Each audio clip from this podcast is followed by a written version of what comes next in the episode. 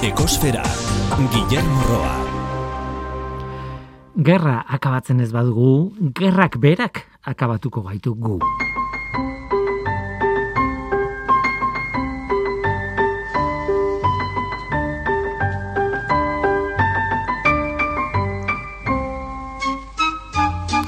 Kaixo denoi, eko ongietorri kosferara, galdera latza, zer du ona Ukrainiako gerrak?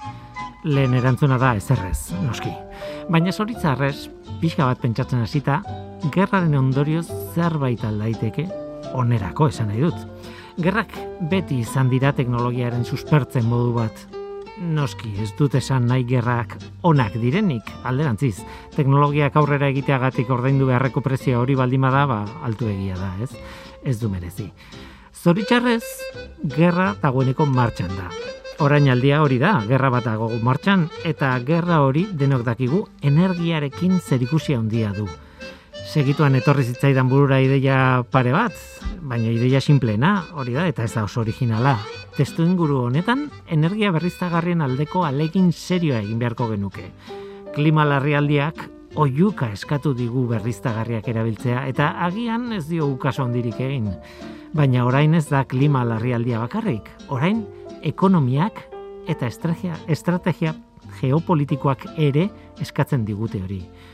Ea buru altxatzen dugun, eh, oiu horri erantzuteko, baina orain bertan, noski. Lehen ez bezala oraingoan ekonomia berriztagarrien alde dago, ez da askotan gertatzen. Herrialde batzuetako agintariak hasi dira horretaz hitz egiten. Olaf Scholz, Alemaniako kantzilerra adibidez, energia berriztagarrien alde zenbat eta azkarrago egin orduan eta hobeto esan zuen. Ikusiko dugu ea egia den. Bestalde, energiaren nazioarteko agentziak txosten bat plazaratu du. E, gerrak eragindako energiaren krisi honi aurre egiteko amar puntu aipatzeko. Laugarren puntua ebolikoen eta eguzki panel fotovoltaikoen ugaritzea da. Deskarbanizazioa zere hitz egiten du beste batean eta hainbat aukera aipatzen ditu, hainbat energia iturri eta kontsumoa txikitzeko behar hori. Nuklearra ere aipatzen du txustenaren beharrezko energi iturri gisa. Tira, zaila da egoera, une delikatua da hau. Ea behar den bidea jorratzen dugun eta gerra egin hau zerbaiterako baliatzen digun behintzat.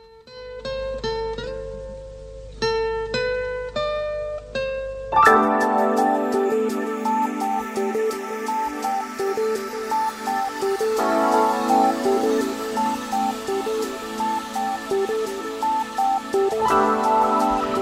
bezala planetaren zeo bi mailari begiratu behar diogu. Igandeko datua da, martxoaren hogeikoa.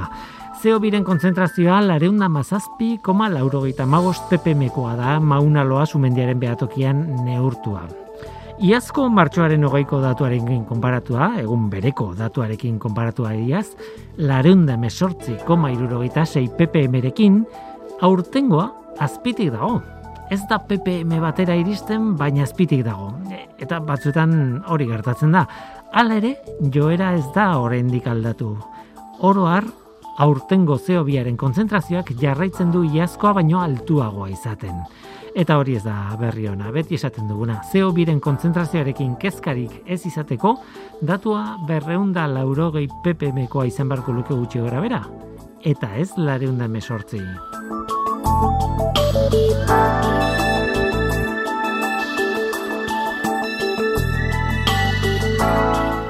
Gaurko saioan gas likuatuari buruz hitz egin behar dugu autoentzat ordezko erregai bati buruz. E, ez bakarrik erregai horretara horri buruz, beste batzuei buruz ere bai.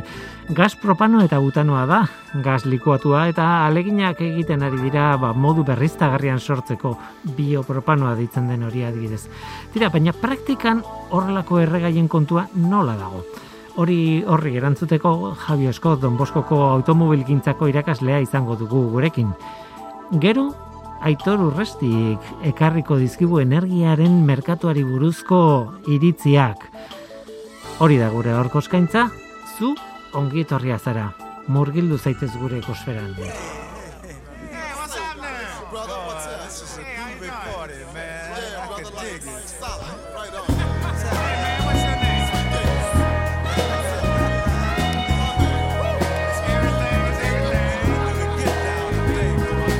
Mother, there's too many of you crying. Brother, brother, brother, there's far too many of you dying. You know we've got to find a way to bring some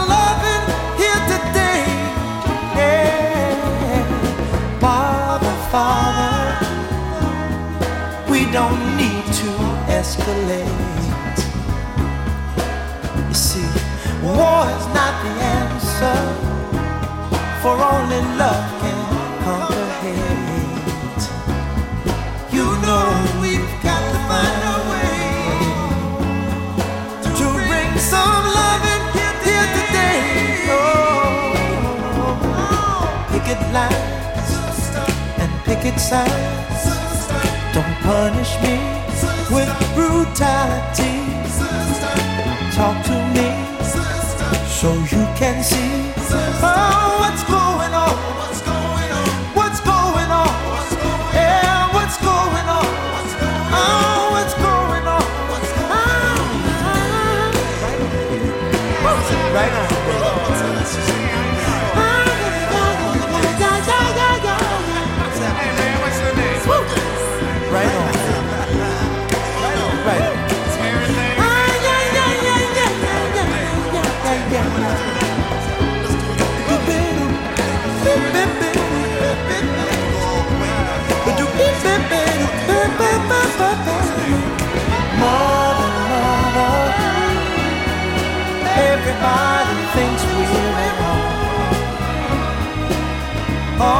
but who are they to judge us? Simply cause our hair is long. Oh, you know we've got to find a way. Bring some understanding here today. Oh, oh, oh. Picket line and picket signs. Don't punish me with brutality. Come on, talk to me. So you can see what's going on. Yeah, what's going on? Tell me what's going on. I'll tell you what's going on. Ooh. Right on, right on.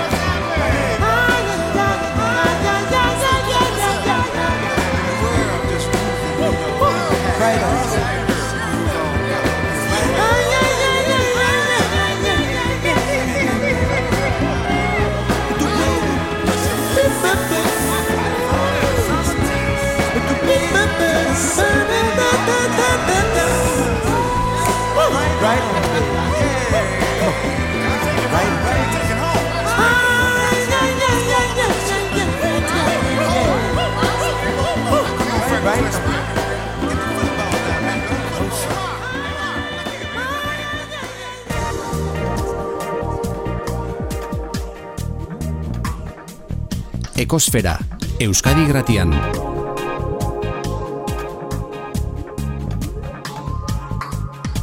Ekosfera, Ola berri aldean joaten baldin bazara, behar bada fijatuko zara, han dauden gasolindegin artean, dagoela gas naturala elikatzeko toki bat ere bai. Eta hori ekarri nahi izan dugu gaur eh, gure, gure tarte honetara. Ekosferan beti automobilintzarako tartea bai izaten dugu Javi Oskozekin, Don Boskoko automobilintza eh, irakaslea, kaixo Javi, Kaixo, ongitorri. Eskerrik asko. Eta, bueno, e, proposatu zenidan gai hau, eta eta pentsatu nuen, uh, ze delikatua izan daiteken gai hau momentu honetan. Gas naturalari buruz hitz egitea momentu honetan. Ba, bai, prezioa, gaza, e, prezioa gora ijoazte, hor mantentzen nahi die, eta, bueno, pues, akaso jendiak sekulako zalantzak dazka, gaur egun kotxekin ze egin, ze erosi, zer ez erosi, eta, bueno, zehatuko, gara pixkat e, abantaiak, desabantaiak eta pixota saltzen, da, gero, a ber, zehose dirua, pixkot, aurrezteko aukera badugun, da, gomendio eh? txiki batzu, baino, e, baino, simpliak, oso simpliak, e, ezer berririk ez, baina ikusten da jendeari ahaztu iten zaiola, eta gero horrek azken finean, deposituan, iraupenean, e, bueno, zer ikusia bai izaten dula. Bai, denok daukagu azkenean bista e, elektrizitatean nola bait, baina baita ere esan beharra dago automobilgintzaren arloan urruti dagoela oraindik elektrizitatea. Ez, ez dago urruti, mentxe dago baditugu, baina denok goiko gehi, jende gehienak e, autoelektrikoa izatea hori bai urruti dago. Eta instalazioak behar bezala eta oso oso ugariak izatearentik esango nuke urruti gaudela. Gero ez da gertuo, hori bai, gero ez da gertuo. Eta auto automatikoekin pasatzen bezala, elektrikoa probatzeuna ez dut uste berriz ere eh, konbustio goitako batera bueltaukoanik. Eta gehoz eta gehiago ikusten nahi die, eta jendia gehoz eta beldur gehiago kentzen nahi da, bai, autoelektrikoari, eta baina bueno, bai noski arazoak daudela eta guain gaina ondudan elektrizitatean joera horrekin ere, ba horrek e, bater ez du laguntzen, ba, jendeak esango, koño. Bai. Bai. Lehenotik gastatzen una, guain elektrizitatean gastatzen hasiko naiz. Eta bueno, ba, ba bai, baino ge, gerozta eta gu gertatzen da sartzen hasi gehala eta gu goituratzu batxugula, baino gazte jendiak ez tito horren besteko erreparoik ikusten autoelektrikoari. E, nik sem, ni semikin hitz internet da haik esate, ja, a- automatikoki izate, zer da, elektrikoa? Ah, hori kotxe ona da. Hoi ja, elektrikoa jo auto onakin erlazionatzen due eta auto hobeagoarekin erlazionatzen due. Bai, orduan gazte jendiak, bueno, ez daka horren besteko daiteke, erreparoik. izan daiteke. Nola nahi ere, e, momentu honetan, eta oso momentu latzean gaude, justu orain, eta berdin du nola, nola mugitzen duzun zure kotxea. E, gasolina botata, e, hidrogeno erabilita, gas naturala gaur itzengo duguna erabilita, edo elektrizitatea. Berdin du, erregaia edozein dela prezioa gora Bai, egiten ari da, Danak. momentu oso, oso txarrean gaude, ez? Bai, bai. eta pentsatu behar dugu bueno, oso oso ondo edorkizunera begira eta erosi nahi baldin baduzu kotxe bat momentu honetan ez da erresa esatea, bueno, honen alde egingo dute, honen alde egingo dut. Mm, Gaur aur- aukeratako bat pla- plazaratuko dugu, gas naturalekoa, baina egia esan nik beti lotu izan dut buruan kamioiekin, kotxeekin baino gehiago. Bai, gas naturala gehiago erabiltzen hasi da aut kamionetan, kamionetan. Bai, baino ez, ez ditzagun e, gauzak nastu, eh? Hor jendeak handikan ere kontzeptu batzu nastu ite ditu, diesela eta gasolina mundu guztia ja nahiko ikusita azka, eta dena mundu guztia bakiu, bai, e, nola funtzionatzeuen, gutxi gora bera, o, hortan saiatu ge azken urte hauetan, baina gero hor dazkagu, ez, ikuste ditugu sigla batzu GNC, GNL, gero GLP, batzutan inglesez GPL, jartze jote, bai, baina ez dire gauza berdina, bai? Gas naturala, GNC, GNL, da gas naturalakin funtzionatzen duen auto bat, bai? Eta gero dago GLP o GPL, gas likuau del petroleo ditzen dutena, azken finean, beren ingrediente nagusiena dire butanoa eta propanoa. Bai, portzentai desberdinetan nastuta, baina basikoki hori da, guri, gure etxetan erabili izan dugun bonbona naranjaiek, ba, bueno, beste bonbona klase baten sartua eta errekargatzeko beste modu baten, baina gauza berdin-berdina die. Bai, azken finean, Gas naturala da ere, metanoa izaten da, ez da izaten da butano eta propano, ez? Bueno, Eh, gehien bat, ez? metanoa eta gero beste hainbat gauza ere Bai, bai, ditu, bai, eh? bai, bai. Baina Beti- ez da, beti nahasten gas da. naturala ere bai, Mhm. itxetan gaur egun erabiltzen dugun berdin-berdina, bai? Hori da. Gertatzen dena da, e, GNC, GNL horrekin, o, zer da diferentzia, bada gas natural komprimitua, eta bestia da gas li, naturala likuatua. Likuatuakin, horregatik igual, erlazionatzen duzu gehiago kamionekin, autonomia asko gehiago lortzen da. Bai, gas hori liku, e, likido moduan gordetzen baldin badugu kamioian, ba, e, litro bat likido esango duke gas, gero, osea, e, gasera pasatzen degunean, asko ze e, gas gehiago lortzen dugu gasean gordetzen baldin badugu. Bai, e, azken finean, hori autonomia asuntuak dire. Kamioi batek, naiz eta gasakin jun, erre igual igual egiten du, oita mar, oita maos, berrogei litro erre ditzazke, lasai herrian, bai?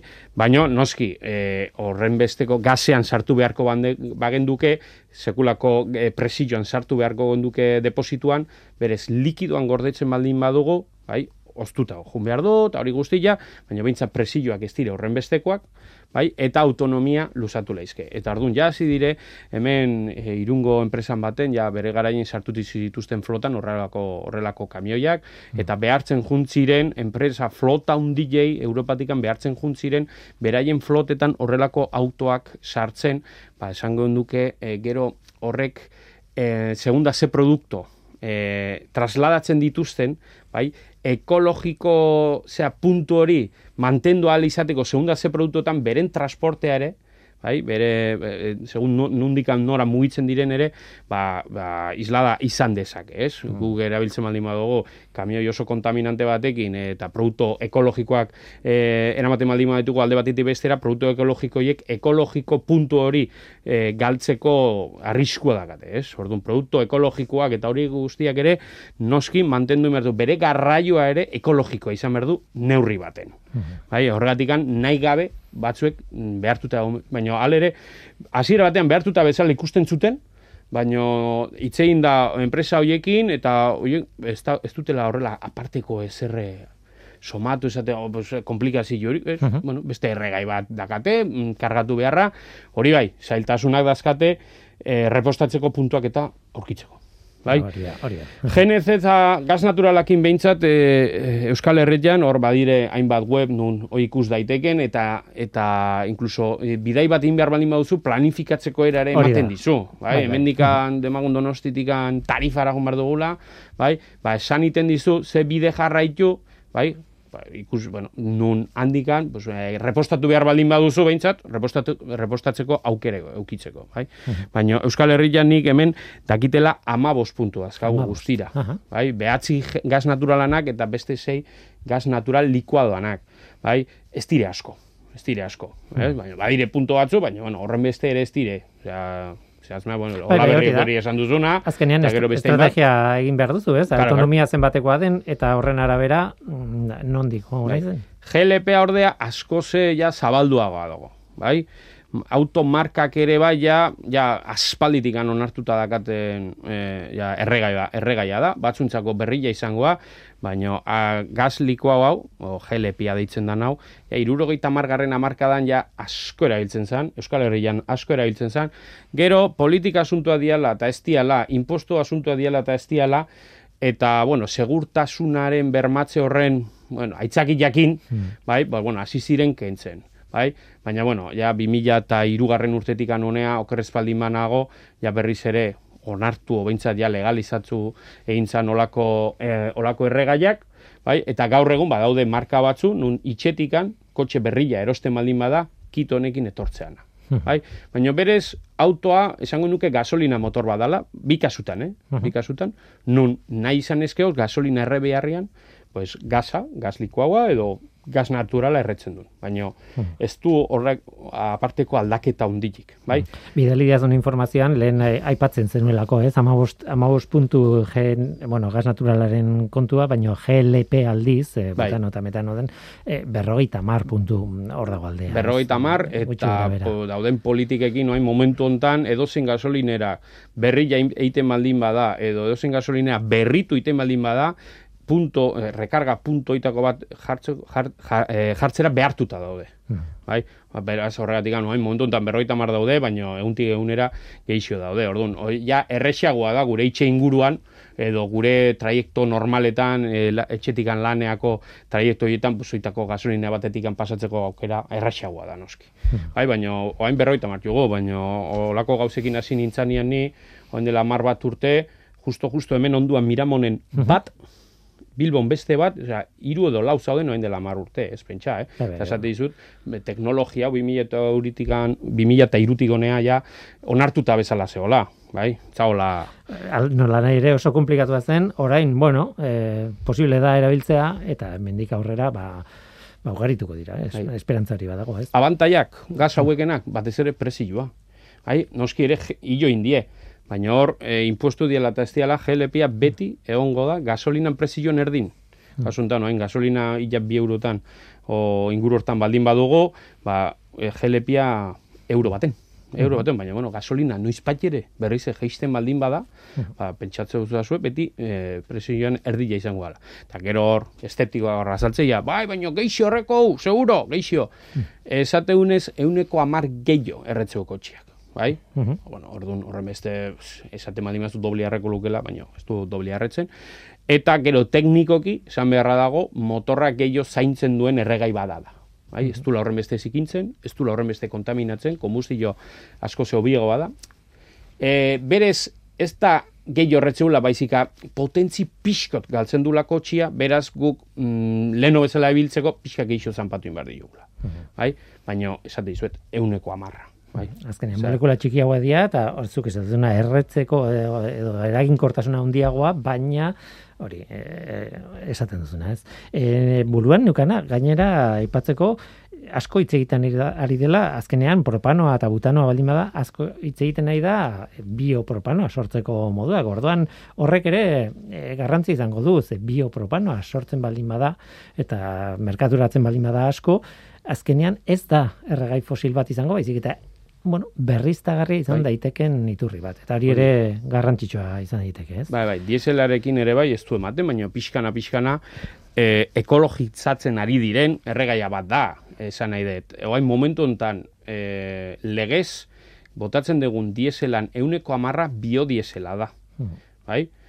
E, bueno, hori behartu indi, inditu diete, Europatikan, baina, bueno, mm, sozio ekologikoa dela, bai. Mm, al, bere alde txarrare badu, normalian, biodiesela, segunda, ze diesel motorrentzako, ez da horren ona. Bai, horregatikan, markak, pues, e, petrolera hundiak eta, e, egiten deten, di- dutena da, e, aditiboak eta bota. Aditiboak eta bota, pues, erregai horrek sortzen dituen, ze horiek, galera horiek, o behintzat, gauza txar horiek, desabantaia horiek, ba, behintzat, e, nola ere, pues, launtzeko, kentzeko. Eta zer gertatzen da erosi nahi baldin baditugu hidrogenozko e, kotxeak? Ba, ba hidrogenozko kotxea, orain, orain oso modan daude, boga-bogan daude, mundu guztia hitz egiten du, hidrogeno izango ala etorkizuneko erregaia, eta hori guztia, baina gazakin arazoak egon baldin badire infrastruktura dena montatzeko, elektrikoekin hor e, ikusten da, pues, hidrogenoekin gauza berdintxo pasatzen da. Hidrogenoa izautzen dugun bezala, bi modutan e, erabili daiteke autoa mugitzeko. Bat, erregaia bezala, Mhm. bai, erregai bat, e, kombustible bat bezala, nun mm, gasolina motor baten injektatzen dan, eta txispa baten bitartez zu hartzen du, bai? Osea, erregai normal bat bezala, bere e, ajuste txikiak izan beharko ditu, eta bere garaien oain dela ja, zai, ma, amaos bat urte izango dire, gehi baldin badire, BMW-ek behintzat ateazun bere modelo bat, e, BMW e, serie zazpia, bai, eta hidrogenoakin funtzionatzen zuen gasolina motor batzun, baina gasolina injetatu beharrean hidrogenoa e, zehatzen zion. Mm, ez du aurrera pauso handiek eman, teknologia horrek, ez zuten ikusten e, ekologikoki abantaia oso handia zanik, azken finean, bon, eskapetikan, oandikan ere produktu txarrak atetzen baitziren, bai? Eta gero, aldiberian, hidrogenoa lortzeko, pues, bueno, hidrogenoa, pues, neurri baten HB hori lortu ahal izateko, se, sekulako kastua zeolako. Bai, bai, hor dago koska handi bat gaur egun, Bai. ez? Hidrogeno berde, da lortzen dugunean e, elektrizitate berdekin uretatik, baina ba, beste hidrogeno batzuk ere baditugu. Eta, eta bueno, zuk esatez. Hori da. Eta orain ematen du, jendiek hala esateu, bai, etorkizuna e, hidrogenozko pila hoietan dago, da, daola, ez? Nun guk hidrogenua e, pila hoitako baten injektatzen deun edo sartzen deun elektrolisi bat sortzen da, bai? E, elektrolisi horretan e, oxigenoekin nahastu iten da hidrogenoa, hor kimika utxa da, besteik ez, eta hortikan sortutzen dana da elektro, elektron batzuen mugimendua, elektrizitatea sortu elektrizitatea. egiten da. Eta elektrizitate horrek hori sortzen danean, e, e, esango duke, tu eskapetikan atetzen dan produktua ura da. Bai? Asuntoa da, momentu honetan nik e, dakitela e, bi modelo e, erosi daitezke e, Espainian.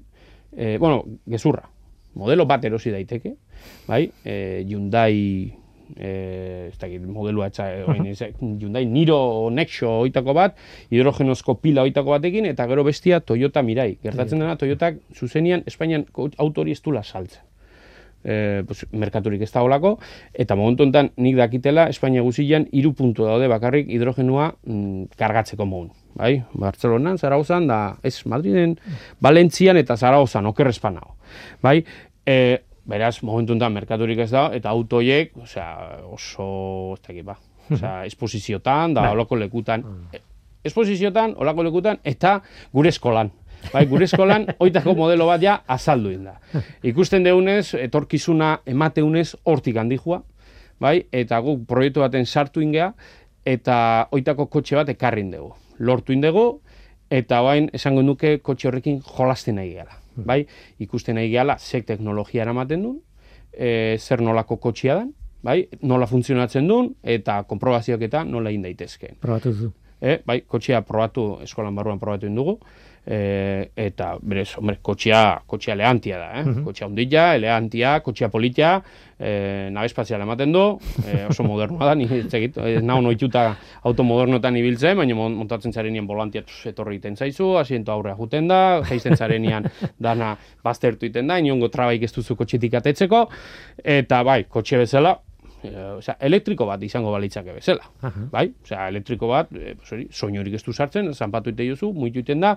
Asuntoa da, nundikan ateatzen dan elektrizidade hori, ez? Pues, kasu hontan, hidrogeno, hidrogeno, bi bomona hidrogeno dazka, irureun baretan, e, presio hortan, kotxean azpilan, bai, babestuta, pues, inolako golperik eta ez jasotzeko, eta eta hoixen, ah, hidrogeno hori bukatzen baldin bazaigu, komerik, a ber, nun, momentuz, nun, kargat, nun kargatzen dugun, baina, bueno, e, e, gutx, oso gutxi biltzen gara, probatzu egiten dugu, e, bertan e, kargatuta ekarri dugu, bai, beraz, pentsatzen dugu, hendikan autonomia desente gehatzen zaigula, baina, bueno, e, probetan nahi gea, jolasten nahi gea. Kontatuko diazu. Bai, bai, moduz etorkizuna, eta- etorkizuna hortik handaola ematen du. Eta egunen batean konparatzi dakazun adibidez da dakan potentzia edo bueno gasolinaekiko No, dakan no, potentzia badu. Elektriko bat izango balitzake bezala. Mhm. Eta potentzia sekulakoa daka. Osea, zuk zanpatu ite diozu, Eta eta gehiago. sekulako erantzuna daka. Bai? Osea, ez dago horper dirai, osea, elektrikoa bezala. Hortan, eh, ez dago, alderik ez dago. Alderik ez dago. Interesgarria. Interesgarria, eh, baina kontatu behar dugun beste gauza honetan ere sartu behar dugu. Azken batean, eh, zuk aipatzen zenun hasieran, ez? ez eh, nola aurreztu, nola aurreztu gabiltza ba, gidatzeakoan ere aurreztu daiteke, bueno, ba, gauza batzuk buruan eukita eta, bueno, ohituta gidatzen modu egokia egiten. Momentu honetan sekulako informazioa da, naiz eta betikoa izan. Bai, bai. Hori da, ni kaletik ibiltzen naiz, eta hoi ja, nire akats profesionala bala izangoa, beti fijatzen juten naiz jendia nola gidatzen duen, nola eramaten duen kotxia, eta askotan ikusten dut kotxen atzetika nola juten naizenean, errueden presioa jendiak ez ditula ondo eramaten. Ikusten da, errueda bat baju nola duen, errueda azken finean presioa galtzen juten dean, deformatzen juten da, eta hori, pixkat, e, ohitura pixkotik e, eukita ikusiten da, ez? Eta oso, hori lehenbiziko gauza, noski. Osea, hori mundu guztia daki, edozein biziketa edo, edo, edo moto txiki, errueda, errueda baju baldin batxun, ikusten da kosta ite zaiola ar, abiadura harrapatzen. Pues auto baten berdin, berdin. Osea, errueda horiek espaldin badaude, egon behar duten presioan, autoari gehiago kosta ite zaio ibiltzen, bai? Lehenago frenatzen da, ko, kosta ite zaio arrankatzen, eta horrek ez du ematen, baina segunda ze presiotan dauden, konsumoa asko jotzen da. Bai, askotan errueda bakarra izango da, hor ja beste arazo bat dakao, e, segurtasuna, bai? E, lauak baldin badaude gaizki, mm, segurtasuna, pues, bueno, asko asko galtzen da, bat baldin badago ere, ez da, ez da ona, bai? Alde batetik, erreia, erregaia gehiago eh, gastatzen egea, eta erruedan desgasteak ere, Bai. ez dire, ez dire di, di, dian bezala, bai? Orduan, hori ni nere gomendioa, segun zemat ibiltzen gehan, baina hilabetian behin, gasolinera, juten gehanean, pap, presioa behitu. Ja. Bai, e, normalien presio hori ta, e, depositoan tapan horre otortzen da, tablatxo bat zenbatian sartu behar da, baina bueno, baten batek zalantza baldin badu, bikoma bi, bikoma bost aurrekoak, bai, inguru hortan, presio hortan, normalean ia auto gehienak horri biltzen dire beste batzuk, handiagoak igual perfil txiki baldin bate, irura igual arrimatzen dire, baina biti gora behintzat. Bai? Baina askotan, esate dizut, kotxeak eta ikusi, ta, manometroa sartu, bat koma bost, bat koma bi, bat koma sortzi, bai?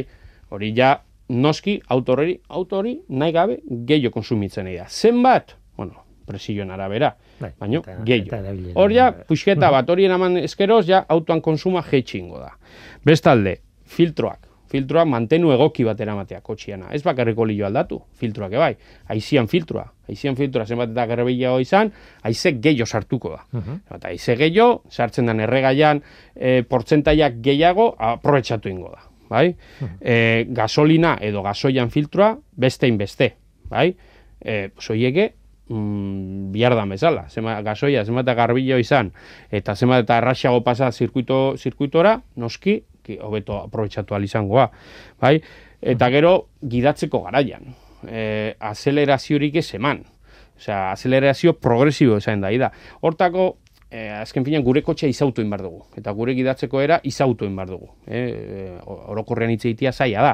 Baina nik gomendio bat e, e, egiten dut, eta jendire hitz gustatzen. Hor, e, nola izaten daba, ordenadoria, ordenador da bordo hor, azaltzeana konsumo instantaneoa, bai, hori martxan jartzea. Hori martxan jakiteko guk ze martxatan jun behar dugun momentu oro. Askotan hori izaten dire, segunda ze errepide, e, abiadora iruro itamarrea, laro gehidea juten geana, gaur egun autoak zein martxa dituzte, automatiko, osea, automatiko espaldin bada, bai, zein, zein martxa dituzte, eta askotan ez dakigu, kuartan jun behar dugu, laugarren martxan, sextan jun behar dugu, bosgarren martxan, ez dakigu, diesela, gasolina, orduan, horrek lagundu ingo gaitu guri kotxe ezautzen. Jakiten gure kotxia, errepide hortan, ba, jo, bos, mm, bosgarren martxa, kinta sartze jotenian, jo, bos, konsumoa sortzitikan zazpira jaisten da, o sortzitikan zeira, motorra lasaiago dijoalako, edo, ez, ba, sartuko jo zesta, ba, ba, baulako, baina momentu hortan, buf, revoluzioak gehiagi jaisten dira, geixo zanpatzen diot, eta konsuma iten da. Orduan, nire gomendio hori da, gure autoa ezagutzea nola bat ere. Auto danak ez dire berdin gidatzen. Parraren kontzeptua dago, ez? Hori da. Par motor, eta, eta azken batean, e, martxa bakoitzean badago abiadura bat egokiena Bai. juteko, ez? No. Batzutan markatuta egoten zan hor, bezol, beliz, bezi, abiadura Bai. neurtzekoa, be, Bai. velozimetro hori da. Bai. Baina, claro, de, kotxea zahartu ala hori aldatu iten zan, etzan oso zehatza, eta, bueno, hor e, ideia bat izan zen ezaken, baina, bueno, Bai, orduan, jakite gutxi gora bera zein dan gure autoaren parrik egokiena hor dago, eh? E, konsumoaren Kontsumo puntu hori ikusi, eta hor ikusi, ikusten baldin baduzu puntu hortan, autoak gutxillo horretzen dula, hor du bere autoak gure e, parrik egokiena, bai? Sin más. Hoi punto bat. E, start-stop sistemak. Bai. Gaur egungo kotxiak, ia geintxunak eramateo, eh? baina bakit jendia hori deskonektatzeko aukera dagola, eta kendu iteiola, bai? noski, pues, kentzen baldin badiozu, eta autoa horrankatuta dagoen bitartian, e, erregaia erretzen nahi da. Hori hor dago. Bai, orduan, gure kotxeak olakoik espaldin badu, esate duenez, oita mar segundutikan gorak egon behar baldin badugu gehatua semaforo baten, ba, gigula, o, semaforo iluzia dala, o esto baten bat deskargatzen nahi delako ez dakiz zer, autoa itzali. Autoa itzali, eta hortik aurrea, ja suposetzen da, aurrezten nahi gehala. Bai? E, gero, beste esaten nuen bezala, antizipazioa, ez? Edo gidatzeko era, ez? Burua pixka taltxa, eta aurre ikusi ze pasakoan, ez? Ikusi ez bakarrik aurreko kotxean ipurdia, De- saiatu handikan bi hiru kotxetara ze pasatzen nahi dan, ez? Jakiteko, joño, han aurrian baten bat ikusten da e, errepidea pasain behar dula, zeharkatu in behar dula, aurreko kotxearek gehatu in behar du, pues bueno, guazen antizipatzen, ez? ez? Ja, hasi, ja, an, el, eh, hanka altxa, azederotikan, baina hori elektrikotan ere berdin-berdin. Bai, bai. bai, bai, pun, hanka altxa, eta ja, behintzet, punto muertoik ez sartu, eh? jendia oaindigan ere neutrala punto muertoa sartu iten du, azkarregi sartu iten du, bai, eta punto muerton autoak gehiago eh, erretzen du, eh, retentzioan baino. Maldabera goazenian, bai, hor, eh, maldabera hor, leizaran geisten ez da, Bai. Oain, jo, etxo, zenbatetan haitxu den nik, joa, jendia punto muerto sartzeula, han beraztegiko zehartan, eta hi andoainaino, bai, pues hor, autoak gehiago erretzen nahi da, eh, quinta edo sexta dakazu martxa sartuta baino, bai? Ah. Normalian, naiz eta motorra revoluzionatuta egon, guk nola ez gauden azeleratzen, hor ez dago kombustible ez da motorren sartzen ari. Motorra hor momentu horretan retenitzen ari da, bai? Eh, alde batetik diru aurrezten nahi geha, eta e, beste aldetik freno motorrakin segurtasuna ere bermatzen nahi geha. bai, bai. Bai, bestela autoa enbalatu bezala egiten da, lantzatu egiten da eta frenoak freno frenotitikan gehiago tiratzen dugu eta gero frenoak berotzeko arriskua. Bai, así que freno motorra aldan neurrin alik eta gehien erabili. Bai, e, gero ba, be, Gurpilen kontuak. Bai, gurpilen kontua, aire girotuare hori ere bai, oain neguan, aire girotuan e, klimatizazioa baldin badugu, hor ba, normalien illa modelo guztiak eko botoia izatu Mhm. Eko botoi hori euki, em- eman eukita. Bai, horrela, aseguratzen dugu kompresoria ez dala martxan jarriko. Kompresoria, azken finean, motorrak muitzen du, beraz, motorrantzako beste freno bat.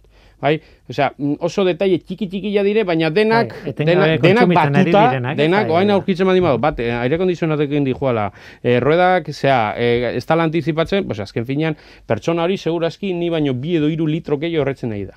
Bai? Mhm. E, gurpil ekologikoak, hau zer da, geroz eta gehiago entzuten da. Bai, badaude gurpil batzu hola saltzetue, marka izaunak die, gainea danak ez dire hola marka ez ezauna, marka ezauna die, eta esateue, oi, e, gurpil horiekin ere bai, euneko 0,2 aurreztu iten da. 0,2, 0,2 aurreztu iten dela. Ez da asko. E, kontuko botatzen baldin batxugo, esaten nahi geha, egun da hogei bat euro berrogei mila kilometrotan. Bai, egun da hogei euro, berro, osea, errueda hoien bizitzan, bai, berrogei mila kilometro gutxi gora bera, egun da hogei euro. Ez da asko. Baina, bueno, esaten genuna. Bai. Beste, beste puntu bat. Hori nola lortu dezakete. Bai, azken fina, jo, eh, baten batek esango, no? E, gutxillo horretzen baldin badue, osea, o, di, e, aurrezten baldin badue, horrek esan nahi du, ez du letela horren beste heltzen. Bueno, hori ja teknologia hutsa da. Materialak aldatzen juteia. e, normalian pneumatikoak ibili ala berotu egiten dira. Eta berotu ala bigundu egiten dira. Beraz, zenbat eta gehiago bigundu, gehiago deformatzen die, zenbat eta gehiago deformatu, bai, gehiago frenatzen diote kotxeei. Hori. Ba, Suposatzen da, gurpile hauek temperatura hori mantentzeko, pues, eh, aukera hundiago dazkatela, o prestatuta daudela, beraz, gero, ez dire horren beste deformatzen. Nola, ez diren horren beste deformatzen, pues, bueno, autoari ez diote freno egiten, bai? Ba, Horregatik, beste pikin bat, bai? E, eta gero, azkena, azkena, e, oain, gara jontan asko ikusten datena, e, autoaren portaeskizak eta Bai, baka edo portaekipajesak hor gainean jartzeana. Pues hori, jende asko, pues igual, aste bururo ez, baina igual bi astian behin e, elurreta jutea, da, eta orduan, hori ze pasatzea, pues hori, e, azaro aldean, abendu aldean jarri iten dala, eta gero berriz ere apirilan nola kendu iten dala. Da. Baina ez du ematen, baina horrek, e, laro gehi, laro itamar kilometro ordutik gora, soinuaz aparte, e, autoaren konsumoa euneko amarrera Hala. Io dezake, bai? Baka, bueno, portaekipajesak edo portaeskizak, o beste kofre handilloik, e, zean gainen jartze janak, euneko amarrera, bai? Aire- Airearen erresistentziagatik. Claro, bai, bai, bai. Sekulako erresistentzia jartze diote, eta edo portaeskizak, edo e, txirrindak eramatekuak ere, ja, pues, jendia ja, e, edo, edo, zeara, ere, bai, ondartza jute janak, ta, e, zera, surf tablarekin, Surf surf tabla, tablarekin mhm. ere, bai, pues, bueno, olako bakak eta jartze diote, noski, baka fin fin fina baldin bada, eta, bueno, bi baldin baitu, pues, noski, euneko marrera ez joko, baina beste kofre handilloiek, horiek euneko amarrera, iotze diote, orduan, euko- auto batek 6 bat litro erretzen baldin baitu, 6,6 Bai, bai, bai. Eta horreri, pues, bueno, aire girotua, gehi errueda e, gaizki, gehi e, e, aipatu Bai. jogun gauzeiek guztiak, pues, sei errebiarrian, pues, illa sortzian jartzen geha. Claro. Bai? Orduan, bueno, bi litro eunian, gaur egun, pues, lau euro. Bai, eta diruagatik eh, noski baietz, baina bestela ere, ba, bestela ere. ba, ba, aurreztu behar da kontsumoa eh, txikiena, alik eta txikiena izan behar dugu. Ba, eskertzen izkizut, eh, egia da, e, dira askotan entzun ditugun aholkuak, ez dira denak zentzuzkoak, ez da, eh, jakin behar da zer dagoen narratzean, batzutan eh, ez du ematen, baina, baina kontrakoa pentsatzen dugu. eh. Eta, baina, aholku onak dira, eskertze izut, eta, bueno, Javi Oskot, eh, Don Boskoko automobil gintzako irakaslea, eskerrik asko gurekin izateagatik, eta ea hurrengoan zer ekartzen diazun. Hoi da, eskerrik asko zuei.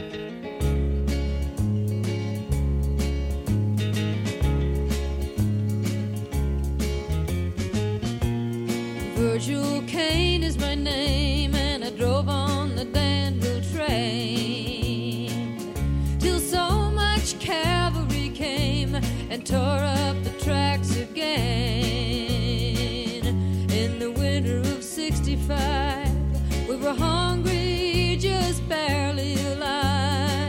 I took the train to Richmond that fell. It was a time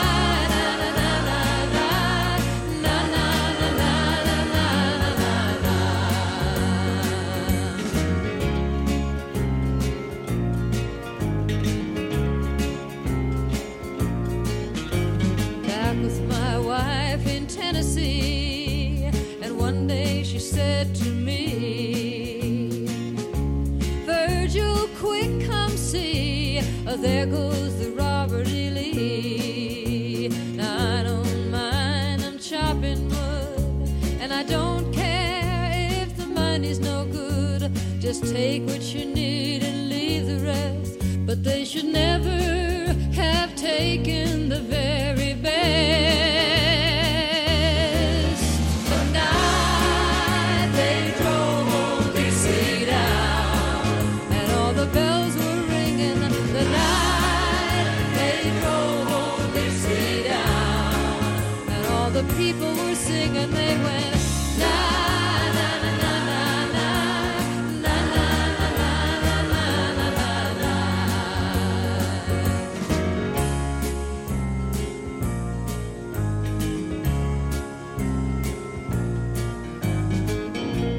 my father before me. I'm a working man, and like my brother before me, I took a rebel stand. Well, he was just 18, proud and brave, but a Yankee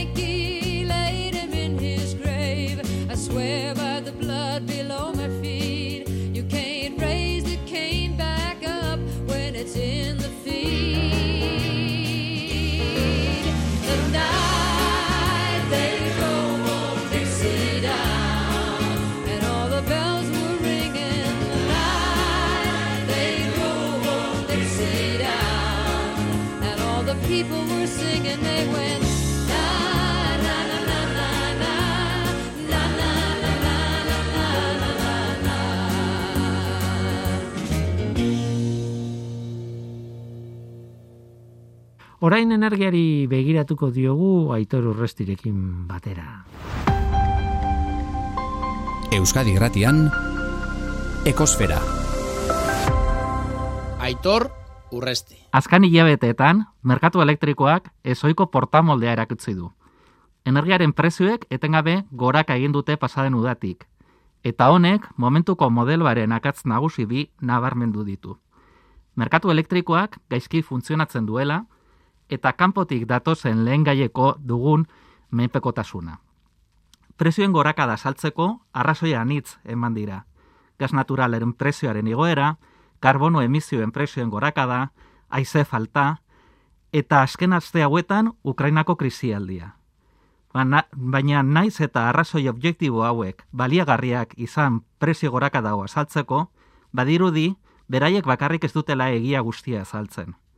Izan ere, beste mugimendu arraro batzuk nabaritu izan dira energia ekoizle diren enpresa batzuen aldetik, jokaera opakuak erakutziz. Hor dago adibidez, udan gertatutako urtegien ustuketa, edo ordu askotan prezio altuenak energia hidraulikoak markatzea. Badirudi, arrazoi objektibo ez gain, enpresa sortzaileek espekulazioara ere erabiltzen egon direla. Dena den, zerbait agerian gelitu bada, honakoa da. Merkatu elektrikoa gaizki diseinatuta dagoela, tresna eraginkorrik ez dagoela une honetan zentzuzko prezioak lortzeko eta bereziki energia berriztagarriekin gaizki moldatzen dela. Merkatu elektrikoak, naiz eta merkatu libre bat izan, erregulazio asko du bere barnean. Besteak beste, merkatuan prezioak nola esartzen diren markatzen duena. Izatez, merkatu elektrikoa merkatu marginalista bat da. Zer esan nahi du horrek? Elektrizitate guztia preziorik altuenean ordaintzen dela. Konparazio moduan, erosketak, erosketak egitera joan eskero, produktu guztiak kabiarraren prezioan ordaindu beharko bagenitu bezala. Europa mailako arau bat izan da, badirudi behingoz, maiganean dugula merkatuaren aldaketarako proposamen bat. Gas naturala merkatuaren preziotik desbinkulatzea. Badaude gertutik, egin diren beste neurri batzuk, aurrera eroan diranak. Zergak minimora jaitzi dira, eta aldi berean kontsumitzaile haulenak babestu dira, gizarte bonuak dituen deskontuak handituz. Beste neurri batzuk ere proposatu egin dira. Besteak beste, energia berriztagarrien enkanteak prezio merke finko bat ezarriz, edo zerutik eroritako irabaziak mugatzea. Hala ere, une honetan neurririk onena zalantzarik gabe, trantzizio energetikoa askartzea da aldi berean elektrizitatearen prezioan eta menpekotasun energetikoan eragiten baitu. Elektrizitatearen prezioa horren altu egonda, energia horresteak zentzu guztia hartzen du, ez bakarrik iraunkortasunaren ikuspegitik, ikuspegi ekonomikotik baita ere. Aldi berean, autokontzumoa edo orokorrean energia berriztagarrietako instalazioak egitea, faktura energetikoa modu nabarmenean murrizten dute autokontsumoak saretik hartu beharreko energia murrizten du. Eta aldi berean, merkatura saltzen duten instalazio berriztagarriek garestiagoak diren teknologiak ordezkatzen dituztelako. Merkatuko prezioa nabarmen jaitzearaziz. Aprobetza desagun beraz, une honetan jasatzen ari garen elektrizitatearen krisialdi hau, trantzizio energetikoa askartzeko, merkeagoa eta bereziki iraunkorragoa den sistema elektriko bat lortuz.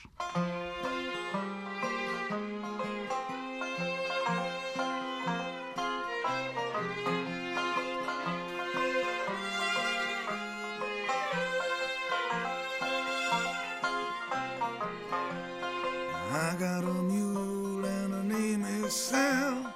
15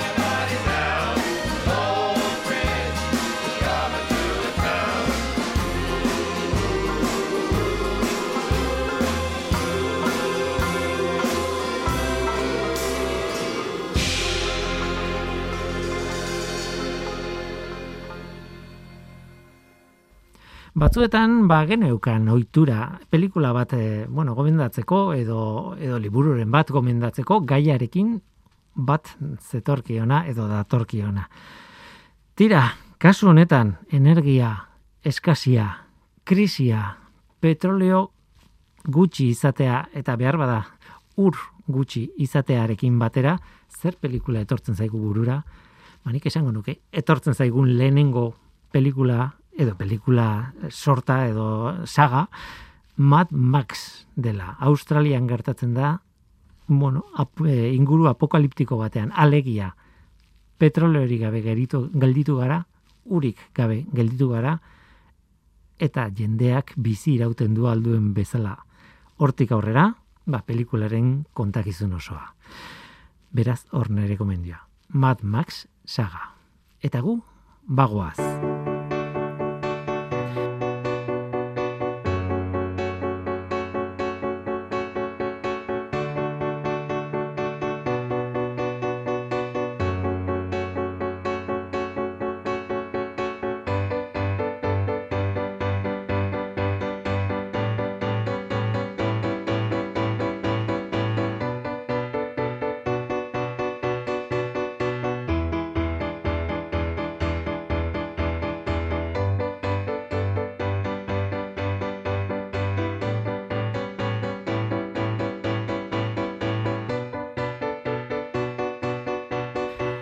Bai gubagoaz, oraingoz, hau izan da dena hemen ekosferan. Mikel Olazabal teknikan eta ni Guillermo Roa mikroan. Aste hona izan, agur.